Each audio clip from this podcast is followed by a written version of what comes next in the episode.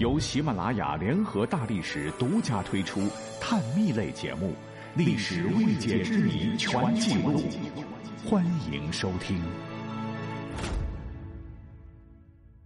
大家好，我是大力丸。如今男婚女嫁只要两情相悦就可以，可是，在古代不行，规矩特别多。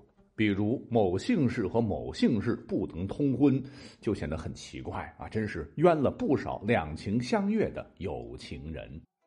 历史上最为经典的姓氏就是越秦，古代绝对不能通婚。这个根源呢，大家伙都晓得。秦桧当年遵照高宗的旨意，以莫须有的罪名害死抗金名将、民族英雄岳飞。可怜岳飞的子孙逃难四方，才得以躲过追杀。自此，岳氏便立下严厉家规，说岳家和秦家此生势不两立，不光不准和姓秦的联姻，就连当朋友也得保持距离。若违背祖训，族谱上直接除名，死后为祖坟外的孤魂野鬼。故而呢，几百年间，只要姓岳的，甭管是不是岳飞这一支儿吧，和姓秦的那真是有爱不能言，有情不能谈。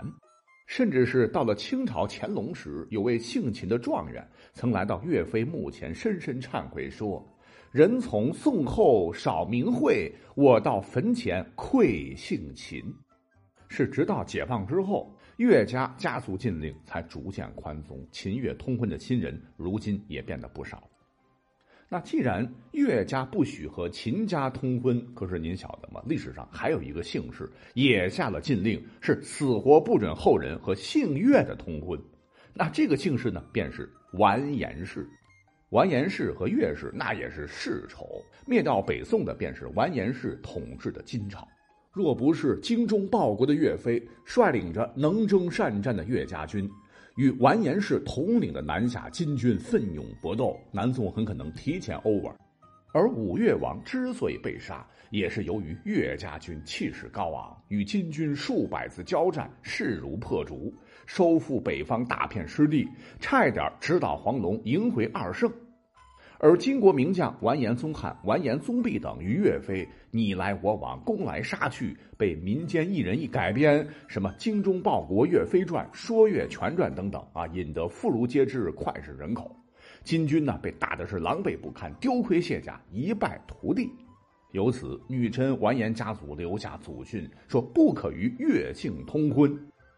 金国被灭之后呢，完颜氏有一支曾经辗转反侧，明朝万历年间落户到了河南的陆邑完老家村，所有村民到现在都还保留着女真完颜氏的文化符号，尤其是恪守着祖辈传下来的族规：一是绝对不听说岳全传，二是呢绝对不看什么抗金的八大锤等戏曲，第三便是不得与岳姓通婚。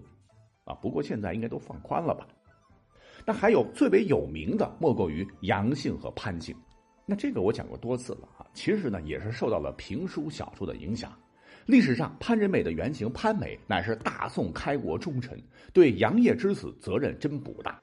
什么杨继业撞死在李陵碑前，其不发兵暗中杀害了杨七郎和杨三郎，那都是胡扯的戏说。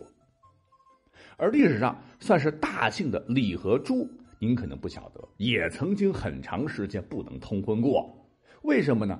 一个原因是灭掉李唐的乃是朱温，还有一个便是明朝末年，倒过来了哈，姓李的银川一族李自成扯起闯旗攻入北京，逼得崇祯皇帝自缢，明朝灭亡。那历史上看吧，那如果说李姓朱姓曾经不通婚，我还是能理解一点的话。那下面，过去曾经的武姓和潘姓不通婚，我觉得有点过了。那《水浒传》里边，我们都知道，那真是糟蹋了武大郎和潘金莲啊，将潘金莲描绘成淫妇，勾引二哥不成，又勾搭了西门庆，毒杀了武大。故而呢，这两姓曾经是势不两立。可是呢，经过前些年对武大郎和潘金莲合葬墓的考古发掘，一个是武大郎他是明朝人，武松是宋朝人，武大郎比武松小好几百岁；二来从坟中武大骨骸上看，人家是一米八的大个儿。最后呢，潘金莲是大家闺秀，和武大历史上是夫妻恩爱，育有四个儿子。武大和潘金莲乃是远近闻名的模范好夫妻。